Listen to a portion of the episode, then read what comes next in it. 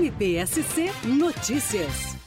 Nas últimas duas semanas foram instaurados dois procedimentos administrativos de caráter investigatório pela 30 Promotoria de Justiça da capital. A primeira com relação uma questão do furto recorrente de fios das pontes que ligam a ilha ao continente, que tem gerado grandes apagões, tem gerado insegurança pelas pessoas que trafegam pelo local e também grandes prejuízos aos cofres públicos. A segunda notícia de fato diz respeito à queda de placas de concreto da Ponte Colombo Sales, causando grande risco às pessoas que praticam esportes náuticos e também embarcações que trafegam embaixo da ponte, que pode inclusive sinalizar alguma situação estrutural mais grave. E por fim, instauraremos ainda essa semana uma terceira notícia de fato com relação ao estado precário e degradante da passarela na ponte Pedro Ivo, recém reformada, que já apresenta sinais bastante claros, bastante visíveis de desgaste estrutural. A partir todas essas informações, na próxima quinta-feira às 8 horas,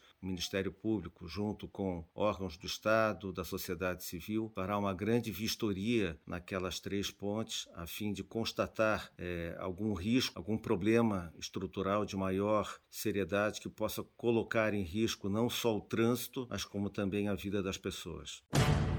MPSC Notícias. Com informações do Ministério Público de Santa Catarina.